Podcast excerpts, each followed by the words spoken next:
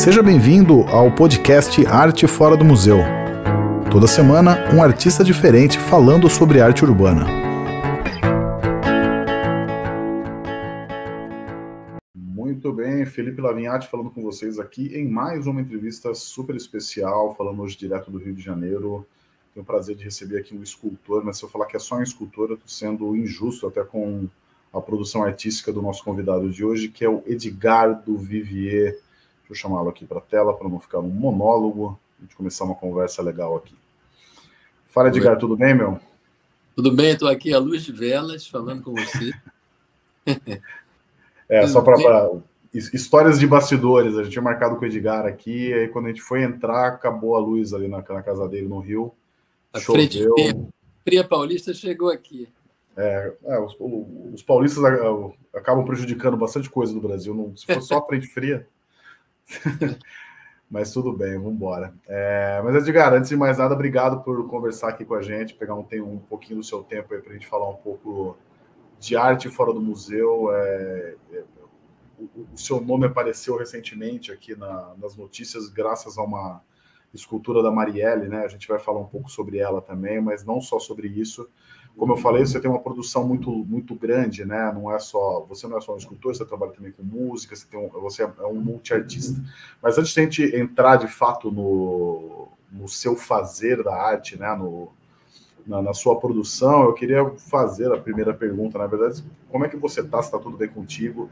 Como é que tem sido aí esses últimos anos? É uma pergunta que eu tenho feito para todo mundo na pandemia, porque assim, todo mundo foi afetado, é, e acho que com os artistas acaba ocorrendo um fenômeno aí, que eu não sei se ocorreu com você, mas é, que é principalmente no começo da pandemia, né? Essa, essa parte mais onde tivermos que ficar, entre aspas, em uma quarentena, né, que não foi de fato uma quarentena, os, alguns artistas acabaram por é, aproveitar esse tempo de reclusão para estudar coisas novas, tentar técnicas novas, mudanças até de, de estilos. Eu queria saber essas duas perguntas relacionadas, né? Primeiro, como é que você está e como que esse período aí de reclusão, período pandêmico, afetou o seu trabalho, sua produção.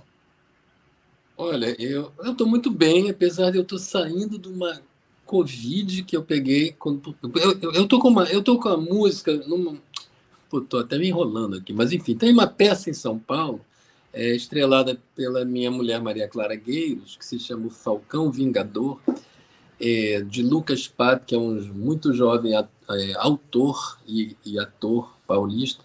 E é uma peça muito bacana e eu fiz a música dela inteira, ela é bem cinematográfica a peça, né? Eu adoro fazer trilha porque junta justamente esses meus dois lados de. Então eu estava em São Paulo e voltei com Covid. Peço desculpa novamente por isso. Mas graças a Deus, eu acredito na vacina, estou vacinado cinco vezes. Porque Pô, eu tive mais uma, porque eu viajei, eu tive na França, e lá você entra na farmácia e se vacina, entendeu? Então eu me vacinei cinco vezes peguei esse Covid. Não foi grave, mas ainda estou com a voz, enfim, estou meio tomado ainda. Então, nesse sentido, eu não estou exatamente bem, mas estou ótimo, porque não estou péssimo. Mas eu Cara, é, é chato falar isso, é, porque essa pandemia foi uma coisa horrível e matou milhões de pessoas, inclusive todo mundo tem amigos ou parentes que morreram, ou pessoas importantes, é, amigos não conhecidos, virtuais e artistas né, que morreram nessa pandemia. Então foi uma coisa horrível e mas especialmente para mim exatamente aquilo que você falou. É, não foi, em diversos aspectos, não foi ruim, porque eu adoro o meu trabalho, sobretudo, o musical não, o musical é mais difícil, mas eu fiquei fazendo trocas pela internet. Eu, eu participei de um festival no Azerbaijão, tocando Caramba. com caras de lá, entendeu? Inclusive agora eu vou partir em turnê para lá, para o Azerbaijão, tocando. Então, assim, eu, eu, eu boto, todo dia quase, eu boto uma música que me faz tocar, que me faz estar em, em, contato com as pessoas, eu boto no meu Instagram. Então, nesse sentido, mas, mas, mas música só virtual não é legal. Então, no sentido musical, não, é não foi exatamente bom. Né? É, mas no, no o lado é, da escultura é um lado muito solitário, de certa forma. Você entra no ateliê, você pode ficar dias ali. Né?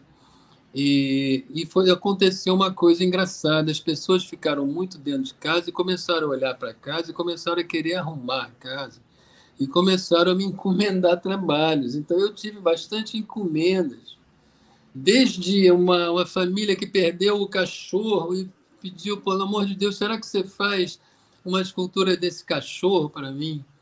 É, ou até gente que vai no meu site e, e, escolhe uma peça lá, pô, quanto custa isso? Será que dá para me, me enviar? Eu tenho um trabalho de arte meu, que é inventado, criado da minha cabeça, tem trabalho de reprodução de coisas ou de pessoas importantes para mim e que eu acho para, para o planeta, né? Então eu vou inaugurar agora uma grande estátua do, do Mujica, do presidente Mujica, no Rio Grande do Sul, é, que eu consegui fazer justamente através de vender miniaturas, assim como eu fiz a da Marielle, assim como eu fiz na França Marcel Proust. Então, quando eu acho alguém importante que eu quero fazer, porque vai bem naquele determinado lugar, eu não espero alguém me chamar, eu sou o primeiro a propor, Pô, vamos fazer isso? E a pessoa, mas fazer como? Mas já, porque é caro uma escultura em bronze. Né? Então eu falo, não, eu acho que eu consigo. Eu faço uma série de 40, 50 ou 60 estatuetas, eu vendo e com esse dinheiro eu então banco aquela estátua que eu ofereço para determinado lugar. Cada estátua tem uma história e, e, tem um tempo diferente de ser feita. Mas voltando à história da, da, da, da pandemia, justamente por causa disso, para mim não foi muito ruim. Eu adoro não ser, não ter que ser obrigado a sair de casa. Eu gosto de sair quando eu quero é, no Rio, eu sou dependente aqui da, do mar, né, da praia, eu jogo beach tênis, mas assim, não, não é uma coisa horrível não ter que sair. E, e a gente teve essa coisa da internet para poder se comunicar, que é como a gente está fazendo agora, né? Você está em sim, São Paulo, sim. aqui no Rio, então tem, tem um lado disso que é maravilhoso, tem um lado péssimo, porque você tem aquela coisa que todo mundo acha que pode falar uma, qualquer besteira e se esconder atrás de um anonimato. Mas Sim. tem um lado, como tudo, né? O avião pode servir para coisas lindas e para coisas. Dizem até que Santos Dumont se suicidou por isso, quando viu que o avião estava sendo é, usado para guerra e tudo. Não sei se, é, se isso é lenda ou não, mas tudo pode ser usado por bem, pode ser usado por mal. Mas eu sou um grande defensor da internet por causa justamente da, da democracia que tem. Eu estou do lado do, do, Chico Buarque, quando escrevo uma música, como estou do lado do sertanejo, como e aqui você vai lá e escuta quem você quiser. Antigamente a gente precisava de um espaço, precisava ser amigo de fulano ou, ou ser apadrinhado por alguém, era uma coisa muito de cima para baixo, né? muito verticalizada. Agora é uma coisa mais mais é horizontal nesse sentido. Né?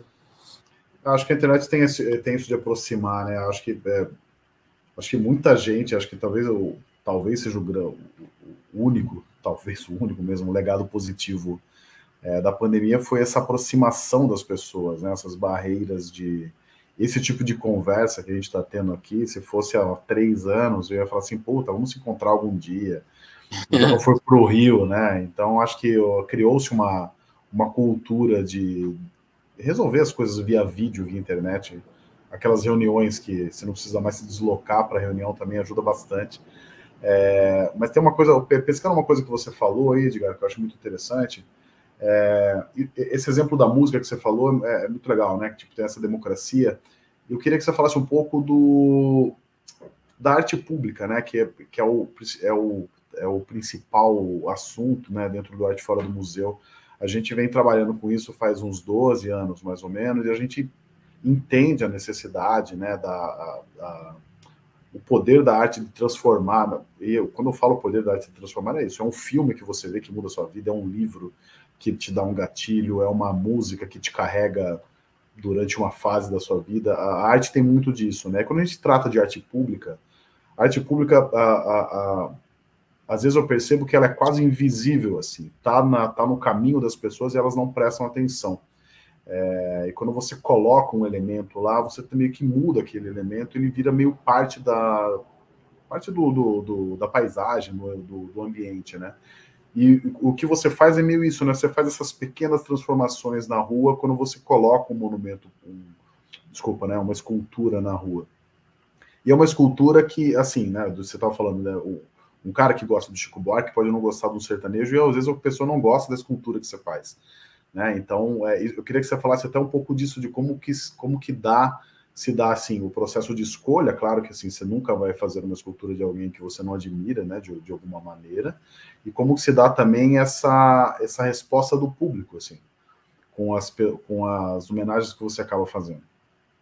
É, isso é super interessante e é por isso que eu acho legal essa nova maneira, que eu não vou dizer que eu inventei, mas que eu encampei, que é de, de financiar a estátua só através de pessoas que querem e que gostam daquilo. Ninguém tem o direito de falar, pô, a prefeitura está botando uma estátua do Carlos Drummond da Andrade, eu não gosto dele, pô, não quero pagar com o meu, com o meu dinheiro, por que que por que, que não faz uma escola? Por que não faz um hospital? Por que, que não faz um ponto de táxi, um bar?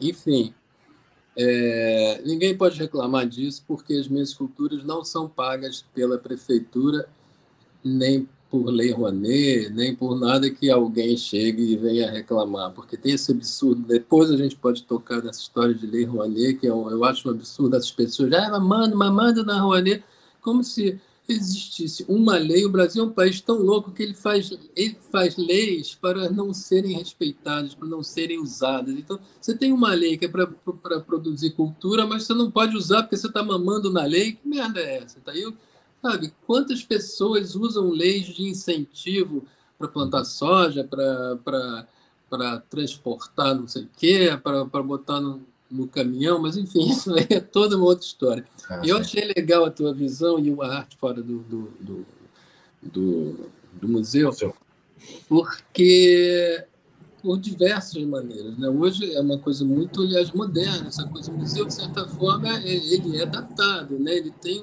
não é uma história muito antiga, nem talvez muito futura. Né? É, mas, assim, eu acho uma coisa que me bate muito é, é como que vou falar especialmente no Brasil, mas não é só no Brasil não. Como as pessoas não estão nem aí para quem fez em geral, sabe? Se você passa na frente de uma escultura, você, você não sabe quem fez e a maior parte das pessoas não estão muito aí para saber.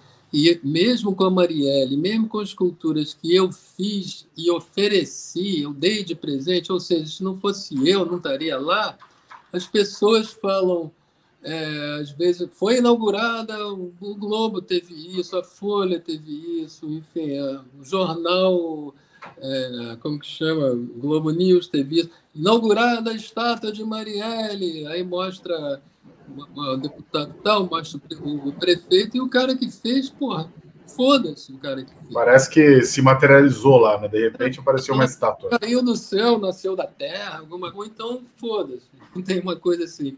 Isso é uma coisa que eu acho que eu justamente eu botei, quis botar a Marielle por diversos motivos, mas um deles é para tirar da invisibilidade uma categoria social que, que está há 500 anos invisível. Há 300 anos, mais de 300 anos, a gente tem escravidão, não teve escravidão no Brasil, praticamente, às vezes, tem lugares que ainda tem.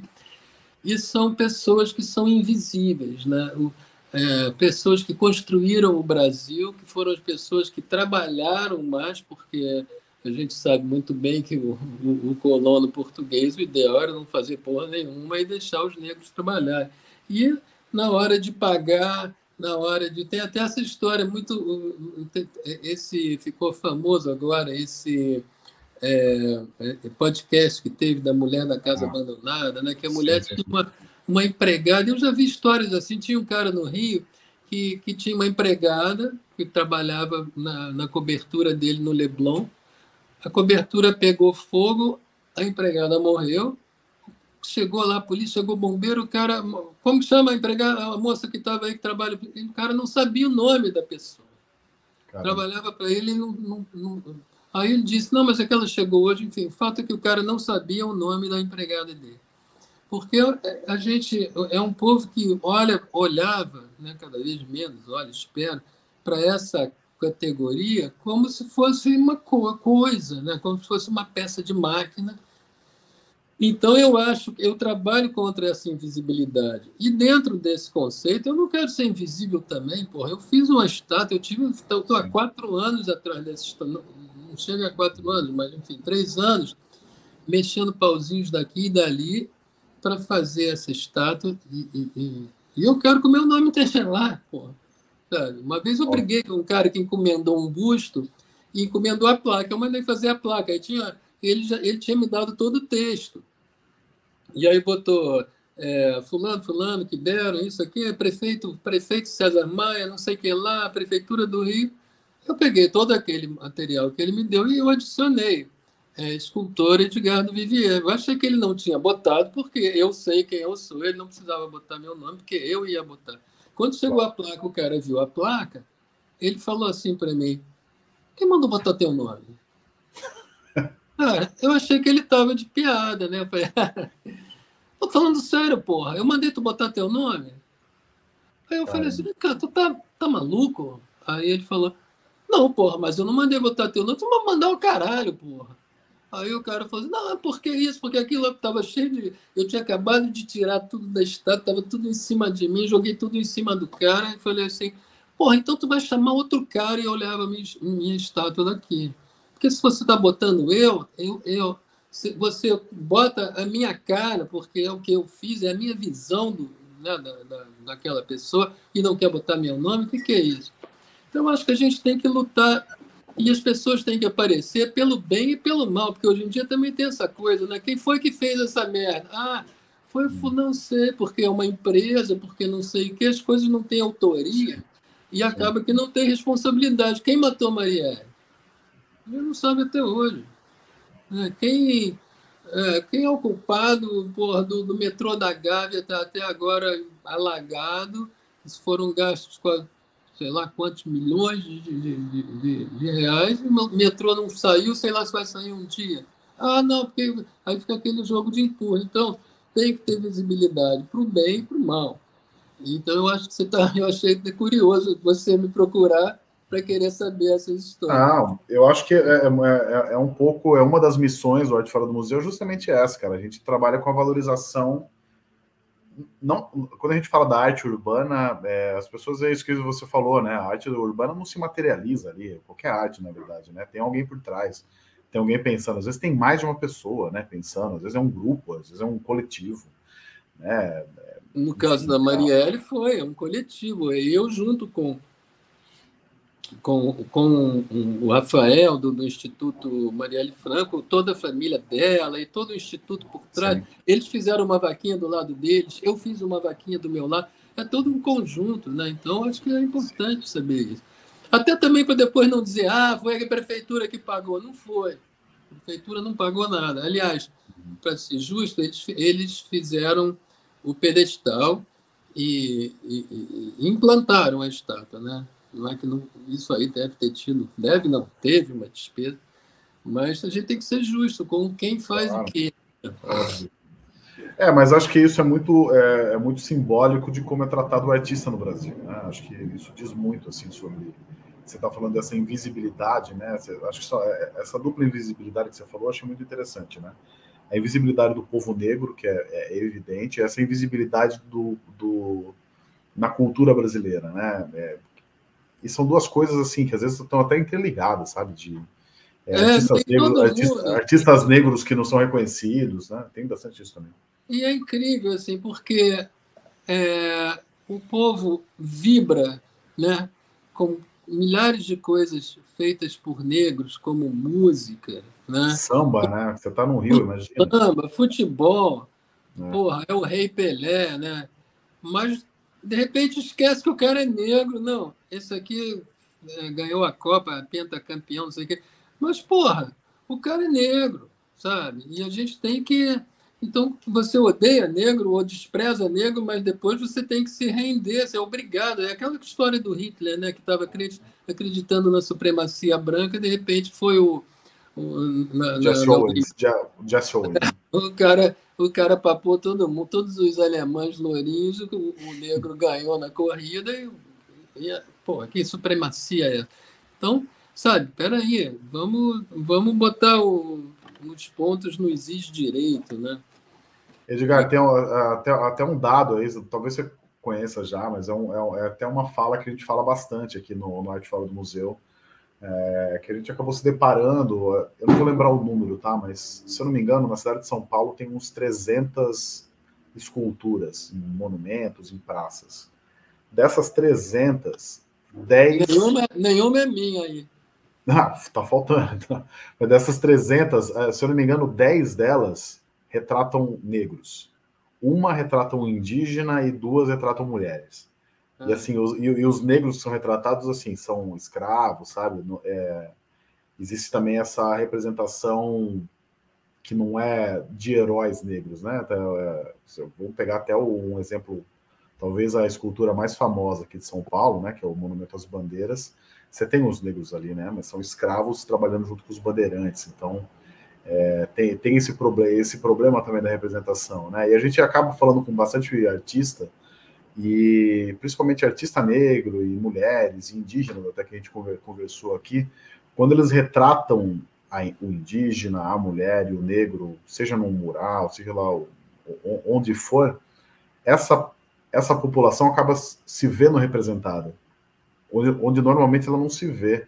Então, assim, ele, você não vai ver um, um indígena na TV, sabe? É, normalmente o, as coisas estão mudando recentemente, mas é isso, é o negro sempre naquela, no, no papel do bandido, no papel do, do sei lá, do, do, funcionário, né? Nunca é um, é um papel de proeminência, né? Então, acho que é, é, esse tipo de visão também, é a, o que você está fazendo, eu acho muito legal, né? Porque você está retratando um, tenho orgulho de ter feito alguns, por exemplo, o Rebouças. A gente entra no túnel Rebouças e ninguém se toca que o Rebouças, né? aliás, eram dois Rebouças.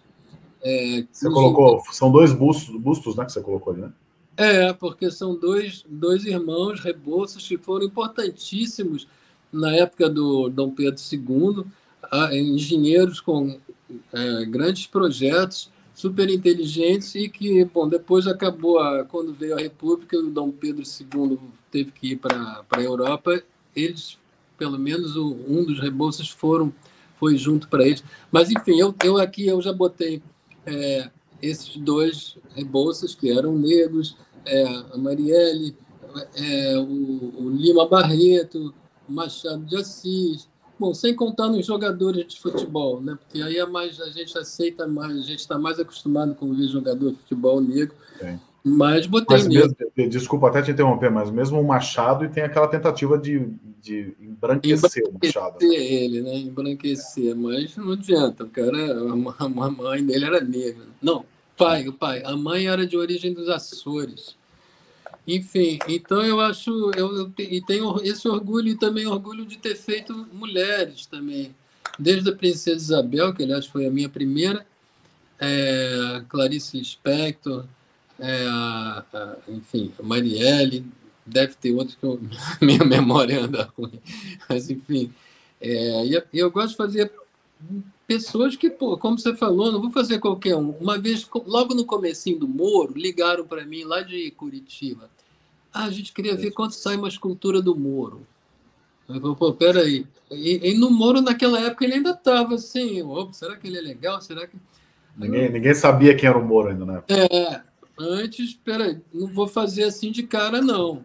Eu não quero unir meu nome a uma pessoa que depois eu vou ficar com vergonha, entendeu? E acabou que passou um tempo, comecei a pesquisar o Moro, não, não, quero, não vou fazer a escultura do Moro, não. E acabou que eu acho que hoje ninguém quer fazer mesmo. Mas naquela época, o Moro era herói, né? Mas assim, cara, uma, eu fico muito também chateado com. Cara, voltando a Marielle, e, e aquilo que você falou, é muito legal, as pessoas passam ali, sobretudo as pessoas em geral, mas mulheres negras, então passam ali, levantam o braço igual a ela se sentem representadas e se sentem espelhadas e se sentem aparecendo, sabe? Agora, tem sempre um imbecil do contra que começa, pô, o que, que essa mulher fez? Ah, então por que, que não fizeram sei lá o que? E a professora que salvou 15 crianças? Ah, vocês politizam tudo. Eu falei, meu chapa, você não vai me dizer que um crime que quando uma pessoa mata uma vereadora, ainda em, né, em atividade, e dá um tiro nela, que não é para roubar, é para matar ela. Isso não é um crime político. Claro que é, não sou eu que estou dizendo que é político, o crime é político. Né? Sim, ainda, mais, ainda mais é que ela era uma pessoa ativa né, politicamente, levantava bandeiras. Né? É, por isso, ela, ela incomodava as pessoas. Né? É por isso que mataram ela. Agora, é, então tem, tem gente que é do contra e começa. A... E, cara, olha só, te contar um. Quando eu era pequeno, eu fazia. Existia no Jornal do Brasil e Air France um concurso de esculturas na areia. Né?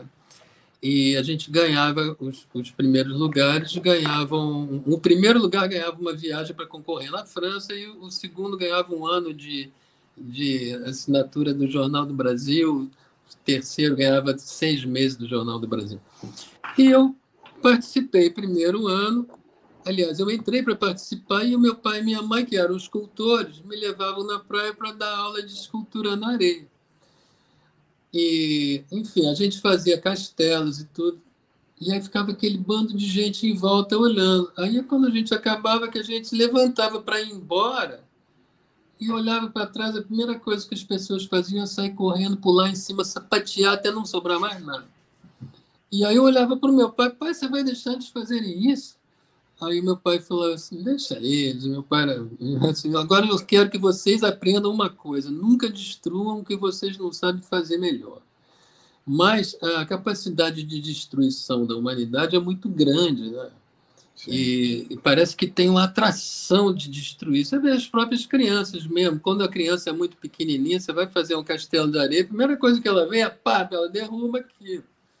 Então a pessoa precisa de uma certa educação, assim como a criança, para pouco a pouco aprender a respeitar a construção dos outros, né, o, que, né, o trabalho dos outros, para dar valor.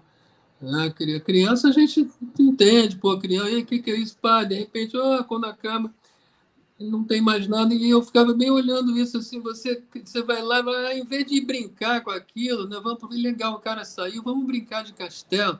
Não, a pessoa vai lá e destrói, você destrói em um segundo, porque tudo que, se, tudo que é construído em mil anos pode ser quebrado em um dia, né? E aí depois que quebra, o que, que sobra? Não sobra nada, quer dizer, a pessoa tem que um mínimo de inteligência para entender que, porra, eu vou quebrar, pode até ser distraído, vou quebrar essa porra, e depois não sobra nada para você fazer. E aí? Né? Então, é, é, é, eu acho que precisa sim uma educação, sim. E o Brasil realmente não tem muito convívio com escultura. Né? As pessoas acham que escultura normalmente você vê mais em cemitério, né? não tem, é. não é aquela coisa assim que, sei lá, que um italiano convive com, pô, o Duomo de Milão tem 2.400 estátuas, só na, só na, só naquela catedral. Mas, enfim, é, o, tudo que você faz numa área pública, né, voltando para o nosso assunto principal, é, é, muito polêmico, porque tem sempre gente que não vai gostar, não vai querer e tem esse direito. Né? De repente, eu posso. Tinha uma época que tinha uma escultora que começou a oferecer estátuas, é, é, estátuas, não, esculturas para a cidade do Rio e começaram a botar na Avenida Atlântica, até que um monte de gente reclamou e assim, peraí, não é só porque uma pessoa dá uma escultura que a, pessoa, a, a, a prefeitura tem que botar ali, porra, porque tem que ter uma razão de ser, tem que ser uma coisa bonita, tem que embelezar, tem que ter uma razão, tem que representar alguma coisa. E, e sim, tá certo, porque é um espaço público, não é o meu espaço. Eu não posso chegar, vou fazer uma escultura minha e vou botar ali na frente. Não pode, né? É, então é polêmico isso, né? Mesmo você botar um mural, uma pintura, né? Sim. Eu, eu tenho, pô, por exemplo, São Paulo mesmo, hoje em dia tem bastante né, mural de, nos apartamentos, muita arte de rua que eu acho muito, pode ser até uma ou outra, eu não gosto, sei lá, não vou citar, porque nem me lembro, acho que eu não gosto. Mas, pô, os Cobra, né, esses caras todos que fazem altas artes, e você tem, a, normalmente você tinha aquela parede cinza ou branca, ou sei lá de que cor, de, de um prédio, e aí um belo dia aquilo tem uma super pintura que, que esquenta o ambiente, que é uma coisa muito legal, mas acredito que seja polêmica, porque sempre vai ter, você não vai agradar nunca todo mundo, e alguém vai reclamar, mas aí tem uma coisa de maioria, né? Assim, se realmente, se uma pessoa gosta e 200 não gostam, é melhor não fazer, mas se 200 gostam e 10 não gostam, aí vão optar por fazer. Né? Acho que tem um pouco também, é, é, principalmente personagens históricos, eles estão aí para serem relidos, né? Então, é, você. É, por exemplo, colocou... outro dia aquele polêmica do Borba Gato. Isso, isso que eu ia falar, isso. É, eu, cara, eu por mim, eu acho que Borba Gato tinha que ficar. A gente não vai esconder, jogar embaixo do tapete. A mesma coisa tem a tal da visibilidade. Ele foi um cara importante naquela época. E eu acho que ele tem que ficar, só que com o texto explicando exatamente o que ele fez. Né? Claro. O, porra, o cara matou índio pra cacete, o cara fez isso, fez aquilo. Mas não é por isso que ah, então ele tem que desaparecer do mapa. Não, porra, é até para a gente lembrar a escultura, enfim, a eternização de uma pessoa serve até de exemplo para a gente não repetir o que ela fez também. Não é só para. Ih, é legal, o Barba Gato matava índio, vou matar índio também. Não. Sabe? Claro. É eu vou ganhar minha escultura. Não é assim. Né? Porque e realmente, é como o mundo muda e, e, e, a moral muda e tudo muda, como diria o, o Camões, né? É, assim, pessoas que fizeram coisas importantes hoje são questionadas, né?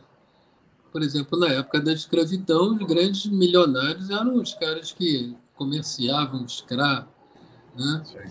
E todo mundo tinha escravo, escravo tinha escravo, né? Então, naquela época não era uma coisa tão grave. É, e nessa, nesse questionamento de pô, estátuas de reis, né? É polêmico, né? Porque ou estátuas de pessoas que foram super importantes numa época em que fizeram coisas que hoje não não deveriam ser feitas, né? invasões, né? É, o cara que invadia, um, naquela época, invadia um estado vizinho e tomava conta e virava um herói para o país dele um, claro. e, e, ganhava uma estátua.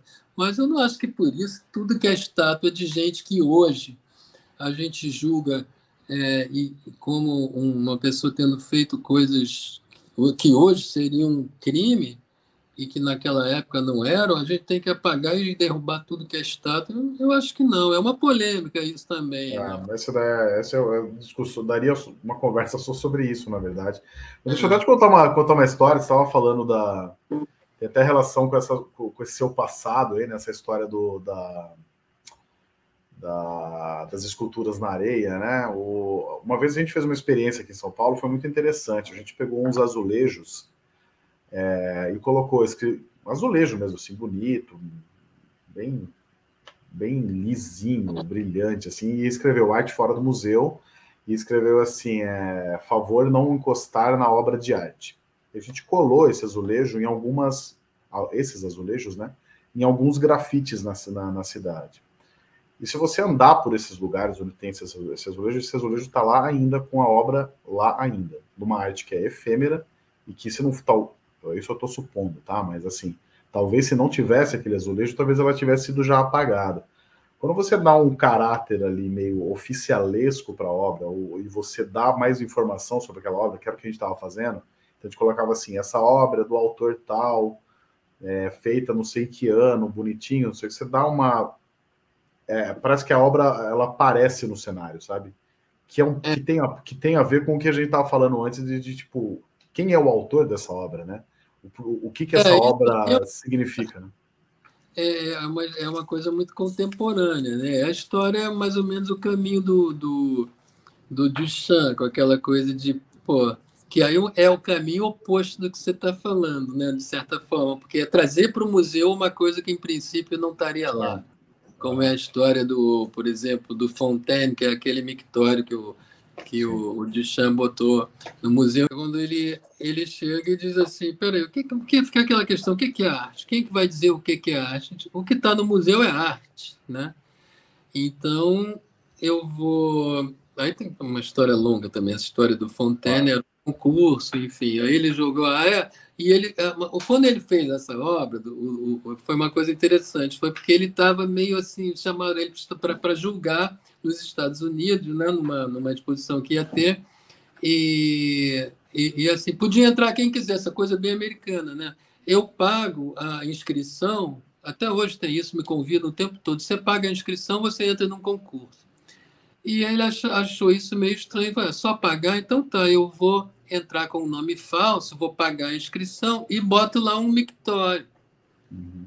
E aí aquilo virou uma puta polêmica, enfim. Mas acaba que isso é a raiz da arte contemporânea, de certa forma. Né? É, o objeto encontrado, o que, que é arte, o que, que não é arte. Porque às vezes você tem, por exemplo, ele, ele achou, achava lindo uma hélice de avião. Isso aqui parece uma escultura maravilhosa. Enfim, fica essa, esse limiar.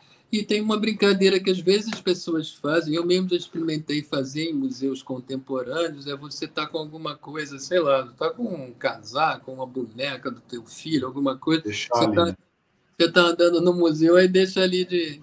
deixa no cantinho, no chão, como se fosse uma obra de arte, de repente tem de gente olhando e apreciando aquilo. Né?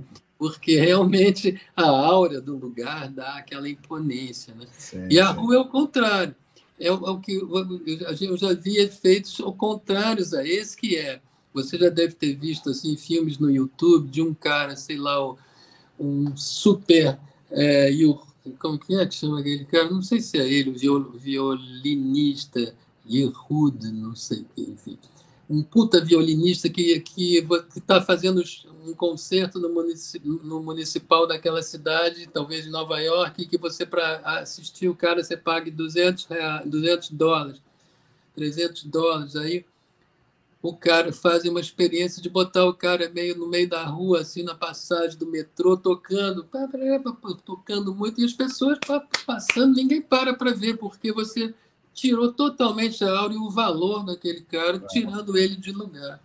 O ambiente, o ambiente meio que dá a aura da arte, né? Acho que tem um pouco disso também. É, o ambiente, o quanto você pagou para ver, quanto, quanto te é. custa é. ver aquilo, né? As pessoas têm um certo, é, um certo prazer em pagar muito, às vezes, certas coisas. Eu vi um, um documentário muito legal que chama é, a corrida para a arte, La Rue vers la, é um trocadilho em francês, como tinha a corrida do ouro no, no, no oeste dos Estados Unidos. Sim. Eles fizeram a corrida, a corrida da arte. Em vez de ser La Rue vers l'or, é La Rue vers la. E, e são duas mulheres francesas que fizeram. E começa num. O, o documentário abre com um, uma Sotheby's, sei lá, uma, uma, uma dessas grandes leiloando obras de arte. Então, o cara começa lá, é, não sei o que, não sei lá, 1 milhão e 200. Aí, 1 e 300. Ali, o sujeito, 1 e 400, 1 e 500, 2, 3, vendido por 5 milhões. Aí depois vão entrevistar, mas é normal vender coisa assim tão cara? E o próprio o cara do leilão, né, o leiloeiro, fala: eu vendo mais fácil um negócio a 5 milhões do que um negócio a 1 milhão. Porque é, as pessoas estão aqui não tanto pelo, pelo objeto em si, mas pela competição. São russos, chineses, é, é, americanos, que através de testes de então, compram aquilo até pela, pela internet, né? pelo, pelo site para botar num bunker, nem vão. Não é o cara que compra, eu adoro esse quadro, quero ter na minha casa, não. O cara que compra para dizer que tem, para, enfim, para se elevar, porque acontece uma coisa também, né?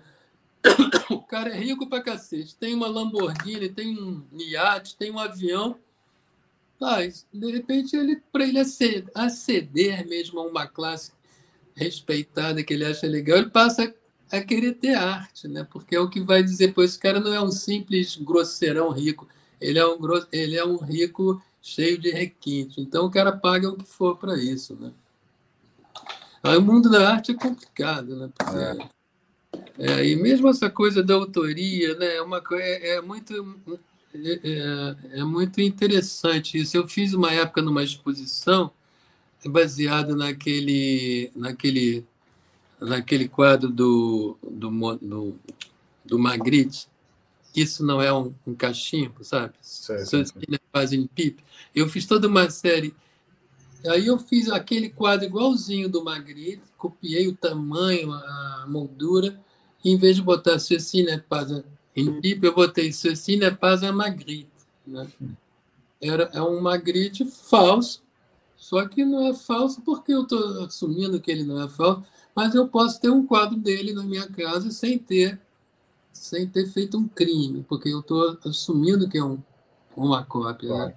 Aí eu Sim. fiz uma série de, de coisas assim, e sobretudo quando você vê que certas, certa, a arte foi se encaminhando para um, um caminho que não é mais a mão do, do artista que importa. Né?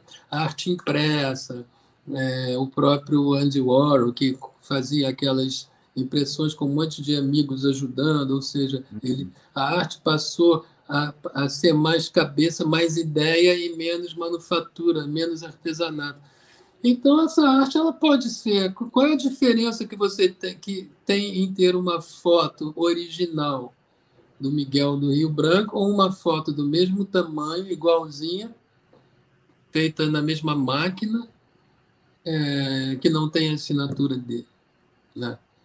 É, é, é só a aura do cara fez, é só a história da arte. Mas então é, isso tudo é muito polêmico, eu acho. É, é eu acho que aí, o último capítulo disso daí, eu acho que é o NFT, né? Que é o. É, total. A, a, autoria digital, né? É isso é interessante para caramba. Né? O cara tem um negócio que todo mundo pode ter, mas ele quer pagar mais para dizer que é dele. Tudo bem, bacana. Você tem, é teu, mas todo mundo pode ter. Eu acho isso legal. Eu, não, é, é, é não deixa de ser uma ironia com essa história, né? De certa Também. forma. É, Edgar, é, você falou da, o, os seus pais também, né? Seu pai era escultor, né? Você, tá, você, vem de uma família já onde a arte é, enfim, já estava no dia a dia ali, né? Acho que isso também facilita um pouco no, nesse processo, mas assim, você acabou sendo, você falou aí, né? Você fez esse trabalho de pintura, você, você trabalha com música, trilha, de, trilha sonora, escultura, e para mim, aí, desculpa, posso estar sendo muito leigo, assim, mas a música e a escultura são meio artes meio distantes uma da outra. Como é que você se interessou por uma e por outra? E se existe uma conexão entre as duas no seu trabalho?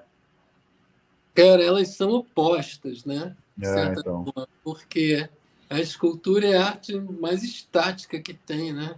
Ela é milenar, né? Você pega aquelas, aquelas é, esculturas egípcias eternas paradas ali e a música é aquela coisa totalmente temporal, que você, se você perde uma nota, ela já foi. Se você erra, você não, não pode. Você tem que estar ali, né? assim como o teatro, de certa forma, e como, sim, como poesia lida. Né? É, então, eu acho, eu, eu acho que uma completa a outra, de certa forma. Tem uma letra do Chico muito bonita quando ele fala do Morro dos Dois Irmãos aqui no Rio. Ele fala é, falando da montanha, é como uma música parada é, sobre uma montanha em movimento, uma coisa assim. Ele faz essa coisa assim. E eu tinha, quando era pequeno, eu tinha uma aflição dessa, dessa, desse passar como um rio da música, né? Então eu tinha uma ideia de arrumar um, um, é, um saco feito de um material que o som não saísse, ficasse preso. Aí eu botava o saco na frente de, da, da, da caixa de som, botava aquela música lá e prendia a música ali dentro. E aí, de repente, eu abria e havia a música toda no mesmo tempo. Tá? Tipo uma música parada, né? porque me dava essa aflição. E, e, de certa forma, até dá mesmo até hoje. Eu acho que a escultura tem uma coisa muito bacana de estar ali parada te esperando. Ela está muito mais à tua mercê. A música, ela te domina mais. A música te pega. O Milor Fernandes falava: a música é a única arte que te ataca pelas costas. Ou seja, você pode não estar tá querendo ouvir, mas você ouve. Se está tocando alto. Enquanto que um quadro, uma escultura, se você não quiser ver, você não vê, você não olha, você olha para outro lado. A música não, ela te toma. Então, é, é, é uma coisa que, né, que, que baixa, que te toma mesmo. Você é tomado naquela coisa dionisíaca do viver o presente. E já a escultura ela está te esperando ali. Você faz. É, eu posso estar fazendo uma escultura, eu tenho que sair, volto, eu posso olhar para ela e deixa eu botar um pouquinho de barro aqui nesse nariz que dá. Aí eu boto, vou embora, ele fica ali esperando para quando eu voltar eu continuar. A música não, ou eu toco ou eu não toco, ela não fica me esperando, ela foi embora. Né? Então tem essas duas diferenças e eu acho que, de certa forma, no meu caso, uma complementa muito a outra. Eu nunca larguei. Eu, eu comecei em criança, sempre desenhando e fazendo escultura no ateliê dos meus pais, mas e sempre gostei muito de música, né? E meu pai gostava muito de música também, então ele fazia umas reuniões musicais em casa, ele gostava muito de clarinete, comprou um clarinetinho, começou a me, me ensinar, e aí, pô, eu fui super, ensinou minhas irmãs também, mas eu fui super em frente com aquilo, elas desistiram. E, e aí eu, enfim, fui crescendo, tocava na escola, eu sacava que era um sucesso tocar na escola, né, com, com o pessoal e tudo.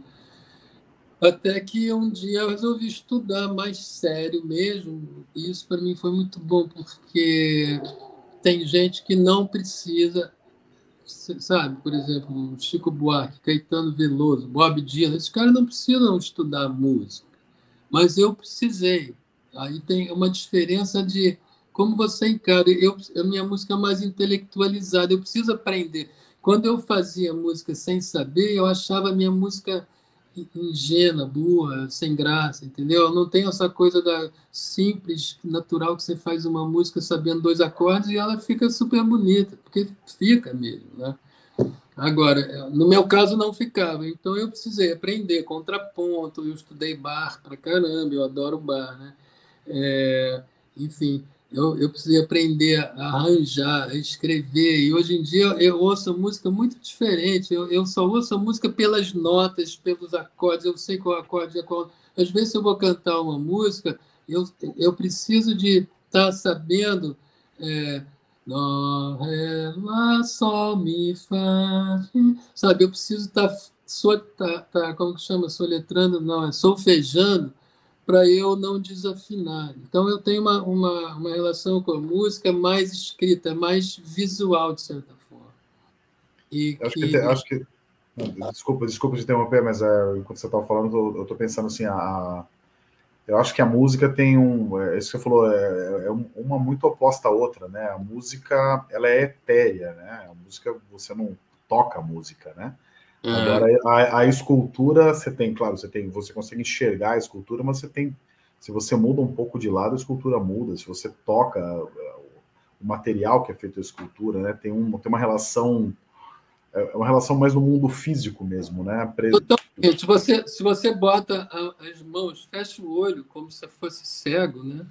Uhum. Você bota a tua mão na escultura, você sente que se ela tá boa, se ela não tá. Você sente que o nariz, o olho, a boca, o peito, o braço estão feitos bem. Você pega numa mão de uma escultura bem feita, parece que está pegando na mão de alguém. Né? Então o cara pode ser cego e fazer uma escultura. É muito interessante. Uma pintura, talvez não. Né? Uma pintura, o cego pode até fazer uma coisa abstrata, muito faz, e pode até ficar bonito, sei lá, mas mas não é a mesma coisa. Não pode fazer um figurativo, até porque ele nem sabe como que é um figurativo. Já o, o, uma, uma, escultura, uma escultura que tem três dimensões, ele consegue fazer. Né? É, é muito. Eu, eu, cara, eu gosto muito e eu, eu. Aí que tá. Eu, eu nasci, eu não podia ter sido outra coisa. Né? Uma época, até o meu pai que ficava enchendo o meu saco para eu não ser artista. Né? E, ah, porque a arte, ele era meio decepcionado com essa história de, de que a arte, na cabeça dele, era uma. Até porque o pai dele não era, o pai dele era, porra, político, deputado, advogado, ruralista, não sei o quê. E, mas ele vinha com essa história de que a arte não é uma coisa necessária e que as pessoas, como é a comida, como é a, a saúde, como são certas coisas. Então, o que é legal a gente fazer para a gente mesmo, que é como ele pensava ele fazer, é, para não depender das pessoas gostarem da tua arte para comprar e, e até te esnopar de certa forma, porque aquilo não é um produto, produto de primeira necessidade. Então ele ficava tentando me fazer fazer outra coisa. E uma época eu fui estudar direito, me formei em direito, trabalhei um ano, não aguentei, larguei tudo e e aí que eu fui estudar música mesmo sério nos Estados Unidos, voltei para cá e fiquei fazendo trilhas. Fiquei, aí eu fiquei trabalhando só com música. ah, é só música mesmo, parei de, de desenho, mas não fazia escultura. Aí, no ano 2000, 1999, meu pai foi ficando doente com câncer e ele foi, essas loucuras da vida, ele foi recebendo um monte de, de encomendas que ele não recebia quando estava bom. Aí ele ficava, é, é, você vê como é a vida, né? Agora que eu estou recebendo, eu não vou aceitar isso, não vou aceitar aquilo. E eu, não, aceita que eu te ajudo. Eu, eu achava que era bom, para em vez de ficar esperando a morte, ele, sabe, tá fazendo coisas, né? Então eu comecei a ajudar e aprender os, os pulos do, do gato com ele no, no último ano de vida dele e me, me aproximou muito dele nesse sentido, porque o meu pai gostava de ensinar e ele no trabalho era assim maravilhoso, mas fora do trabalho era um depressivo. Então ele só estava bem quando estava trabalhando. Então eu, eu do lado dele trabalhando, eu me entendia muito melhor com ele. Então eu fui indo para ajudando ele, ajudando ele, até que ele morreu. Eu estava fazendo, estava aumentando com ele uma maquete do, do Oscar Niemeyer e do Juscelino Kubitschek, que hoje estão, estão em Niterói, no caminho Niemeyer. Ele morreu nessa época, e aí, quando ele morreu, as pessoas começaram a encomendar para ele. Uns já sabiam que era eu, começaram a encomendar para mim, e eu fui indo para esse lado. A música, por outro lado, foi ficando cada vez mais difícil de trabalhar aqui, de trabalhar, não digo, mas de ganhar dinheiro. Então eu fui indo para o lado da, da, da, escultura, que eu sempre gostei, mas é, sem deixar a música, nunca deixei a música. E agora, como eu te falei, vou fazer uma turnê na Europa, tocando com um amigo meu argentino, que chama Dami Andres. A gente tem um duo agora, é bom. Duo é bom porque músico é complicado, né? Você juntar músico bom é praticamente impossível, porque cada um trabalha com dois, três, quatro pessoas. Então, você ter um duo fica mais fácil. E aí a gente é bom porque viaja para todo lugar. E, enfim, é, é o, o fato que hoje em dia eu estou exatamente entre as duas artes. Assim. Desenho também e, e, escrevo também. Mas, mas esse, esse, ano, na pandemia, eu lancei três livros para criança, né? ilustrados e, e escritos. Mas deixa eu só, eu, eu, você me permite eu discordar do seu pai, mas acho que assim, a arte é, é muito fundamental, assim, acho que... É, Não, eu acho que você tem totalmente razão. É que o meu pai era um produto de, um, de uma... Outra, outra geração, né? Outra geração, ele, ele era de 1916, mas filho de um cara muito rico, com uma visão totalmente diferente. A única arte que meu avô aceitava era uma coisa totalmente clássica e ele e ele queria que o filho ganhasse dinheiro. Era a onda dele, fazenda. Tinha fazenda em Avaré, que eu amava, aliás. É, essa fazenda dele. Adorava ir para Avaré, aí em São Paulo. Mas. Sim. E o meu pai, então, viveu a vida meio complexado, assim, porque ele achava, ele às vezes dizia: Isso aqui não é trabalho para homem, sabe? Aquela coisa de que homem é o cara que tem que ganhar muito dinheiro para bancar todo mundo, mulheres, filhos, coisa e tal. Né? Então, ele, como artista, ele sacava que ele não ganhava nem de longe o dinheiro que o pai dele ganhava e que queria que ele ganhasse. Então, eu acho que ele, ele ficou no meio do caminho, ele não conseguiu se desvencilhar total.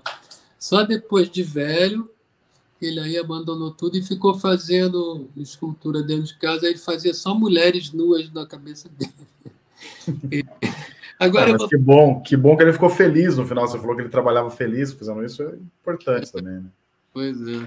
Ah, mas o Edgar, a gente está chegando no final da nossa conversa aqui já, quase uma horinha de, de papo. É, agradecer aí a sua disponibilidade e as ideias que a gente trocou aqui, muito legal. Mas antes de acabar, eu vou fazer uma pergunta para você, que eu acabo fazendo para todos os artistas com quem a gente já falou nesses 12 anos aí que a gente tem registrado aqui que tem a ver com o começo da nossa conversa, né? A gente estava falando dessa valorização da arte, né? Do como desse poder transformador da arte, como a arte muda a vida das pessoas. E eu imagino que você, é, com a sua arte, não não só a música aí, né? É, o livro que você acabou de lançar, mas assim, principalmente as esculturas que você coloca no, no, no ambiente público, ele acaba impactando a vida das pessoas que passam por aquele lugar que se identificam com a escultura de alguma maneira, que mexe com as pessoas de alguma maneira. E várias pessoas, os artistas com quem a gente fala, todo mundo tem alguma história de como uma obra de arte da, da pessoa, que a pessoa fez acabou impactando a vida de alguém, né? É, enfim, mudando, mudando para melhor, né? No, na, na, grande parte dos casos, a vida das pessoas. Eu queria que você contasse alguma história que você tivesse de alguma escultura sua que alguém te contou uma história de como aquela escultura foi importante para a pessoa, como o seu trabalho artístico mudou a vida de alguém. É, bom, eu, eu tenho visto agora, ultimamente, tem, tem três dias a Marielle, mas muitas pessoas me agradecendo por essa visibilidade, aquelas pessoas que chegam lá e têm vontade de levantar a mão com ela e, e pô, essa luta vai continuar. Mas tem uma história engraçada de quando eu botei o Nelson Rodrigues em Copacabana, passa, passou uma senhora, uma senhora parou e ficou olhando, né? Aí, de repente, ela chegou até mim e falou assim, ele está ali. Aí eu falei, quem? O Nelson, assim, eu botei. Não, ele, ele está ali. Eu sou espírita. Eu sou espírita e eu moro, moro aqui e eu via ele muito por aqui, já falei com ele. E eu cheguei perto da estátua e ele está lá. Eu achei aquilo muito legal, engraçado, assim, porque, de certa forma, o corpo é a morada da alma, né? Então você bota um, um, um corpo, a, a, aquela morada ali, ela tem tudo para atrair aquela, aquela alma de volta para dar uma voltadinha aqui. Opa, deixa eu ver como está a Terra. Eu achei engraçado aquilo. E... Mas, enfim, é, exatamente, eu acho que muda sobretudo para mim. Eu tenho altas histórias, eu tenho até vontade de escrever um livro de cada, cada escultura e a personagem que moveu a escultura e as pessoas ligadas àquela. Por exemplo, a Elza Soares veio aqui quando eu fiz o Garrincha, né? Aí ela batia na, na altura do calção dele, porque eu fiz o Garrincha com dois metros e meio de altura, né? E a Elza era baixinha. Aí eu falei, ela ficou assim, olhou para ele e falou: Você não vai me fazer chorar de novo, não. Aí eu olhei para ela e falei: Elza, tá bom? O que, que você acha? Tá legal? Aí ela, eu acho que falta um pouco de volume aqui. Apontou para o pau. Ah, tudo bem, eu peguei um monte de barro. Porque a escultura tem isso, né? Você bota, tira, bota, tira, é a coisa mais Sim. fácil. O barro, você pega aquilo, cola, pronto, ficou. Então, na hora, quando as pessoas vêm, teve uma mulher, uma outra coisa, que era um cara que eu fiz que tinha uma verruga. E ele não podia vir porque era surpresa. E eu fiz ele sem a verruga. Falei, Pô, verruga é uma coisa tão acidental, assim como ele tem hoje, ele pode não ter amanhã. Aí a filha olhou, vieram duas filhas, olharam, olharam. Cadê a verruga? Bira, cadê a verruga? Eu falei, não, eu não fiz. Não, mas o Bira sem a, a verruga não é o Bira. Aí eu falei assim, então, vou te fazer uma coisa, pega esse barro aqui, eu fiz né, uma bolinha assim, vai você vai mesmo você. e bota onde, onde você acha que é. Aí ela foi lá, botou, agora é o Bira, agora é ele. E aí a, a irmã, nossa, você acertou direitinho, você botou no lugar certo. E, pronto, tem um monte de história assim engraçada. E agora, como mudar, mudar realmente a vida das pessoas, não sei também, né? Acho eu que... acho que sim, eu diria que sim, cara. É isso, eu acho que o. Eu acho que a arte tem esse poder aí, pode não, não, não ser grandes mudanças, mas pequenas, assim, a partir, da, a partir do momento que você colocou uma obra ali, as pessoas estão passando por ela, estão sendo impactadas de menor ou maior grau, sabe? É, é, é mesmo. Eu, eu, a Clarice, por exemplo, vai muita gente ali, senta do lado dela, conversa. Eu já tenho foto de um bêbado dando um beijo nela. É, as pessoas levam livros, sentam, leem. Então tem esse tipo de coisa. E é uma companhia, uma estátua é muito. Eu, cara, eu vivo na minha casa, eu tenho, sei lá, 300 estátuas eu vivo no meio de, de status, né? Então eu tenho, eu sinto uma companhia, assim. Eu acho que a, a, a gente, por mais que o objeto, né, tem crítico de arte, fala, o objeto não está mais na moda, né? Mas a, a gente é muito tátil, né? O, o objeto Sim. é a santa, o santo que os evangélicos não gostam, mas aquilo é muito importante, não é tão eu acho que essa iconografia que ajudou o cristianismo ficar tão importante. Né? Então a gente tem o totem, né? os índios têm os totens. Eu acho que a escultura tem esse poder. Tem um. Só para finalizar aqui, eu vou dar uma dica de livro para você, talvez você já conheça já, que chama A Vingança do Análogo. Já ouviu falar desse livro? Não, então, não É, é, um, é, um, é um pesquisador, um pensador aí, é, eu não vou lembrar o nome do cara agora, mas ele, ele defende que hoje em dia estamos voltando para o análogo, desse, é, colecionar disco, é, ler livro em papel, é, comprar DVD, sabe? Tipo, ter os objetos mais do que consumir o, o virtual, assim, é, e, e, tem tudo a ver com isso, né? Acho que é, é, uma coisa é você ver uma arte, uma foto de um trabalho seu, uma foto de uma escultura nunca vai ser escultura, começa por aí, então é, tem toda essa diferença. Pega, né? Tem uma mulher aqui, que uma dessas que eu falei que meu pai fez, umas mulheronas de tamanho natural, mas grandona, maior que, maior que uma natural, mas de uma mulher grande. Eu tenho Sim. uma aqui no meu jardim. De vez em quando eu dou um abraço nela, você sente aquela mulher. sente uma mulher de verdade, com peito, com, com uma força ali dentro. Né? O, a forma é uma coisa muito importante. Né? A, a gente, bem ou mal, sei lá, a gente a gente ocupa um espaço, a forma ocupa um espaço, e assim como ela ocupa um espaço, ela ocupa um espaço também dentro de você, né? Eu acho muito bacana, eu preciso disso. Edgar, só tenho a agradecer aí o nosso papo, obrigadão mesmo, deu tudo certo com luz de vela e sem luz de vela, deu tudo certinho. Valeu, Felipe. É, só vou agradecer aqui, cara, e passar a palavra para vocês, se quiser fazer um encerramento aí, fica à vontade. Olha, parabéns pelo, pelo trabalho. E eu vou passar, não conhecia esse trabalho, não conhecia o site, vou passar, ser freguês agora, acho muito importante essas informações todas, porque a gente, eu acho isso, eu acho importante as pessoas saberem as histórias das coisas, como, como se chegou até lá, como, como quem fez isso, como é que foi, né? E a arte fora do museu é, é toda uma tendência, né? Eu acho que o museu tende a praticamente a acabar de certa forma, né? Quando, aliás, quando você vê, eu fico meio revoltado quando vou no Louvre ou, ou, ou na Inglaterra ou nos Estados Unidos e você vê aquelas coisas roubadas dos, dos, dos egípcios, por exemplo, dos assírios. Que, é, tudo bem, por um lado é legal que talvez não existisse se não tivesse ali, né? Mas, cara, é um museu. É, mas pede para eles devolverem, eles não devolvem, não. não vão mesmo, né? ganham milhões. Aliás, isso é uma coisa assim, a arte parece, as pessoas acham que a arte é só luxo para é, é, gastar dinheiro. Eu, se você for ver, talvez o maior dinheiro que a França faz seja com seus museus, né? Com os milhões de pessoas que vão ver não só museu, mas as obras de arte também a céu aberto que tem lá. Né? Não, se, se, você parar para pensar, até dando uma viajada nesse assunto, né? Eu gosto muito de, de, dessa, dessa discussão, né? Do o White fora do museu nasce muito com essa ideia, assim, porque a gente a gente sabe que existe uma barreira para entrar em um museu. O museu parece não é acessível a todo mundo. Existe arte fora do museu a gente prova isso no, no nosso site. Mas vamos usar o exemplo da sua cidade. Aí o, o principal ponto turístico é uma escultura que é o Cristo. Que, aliás, eu tenho duas esculturas lá, com muito orgulho. Olha que legal, tá vendo? Mas... Dois bustos lá.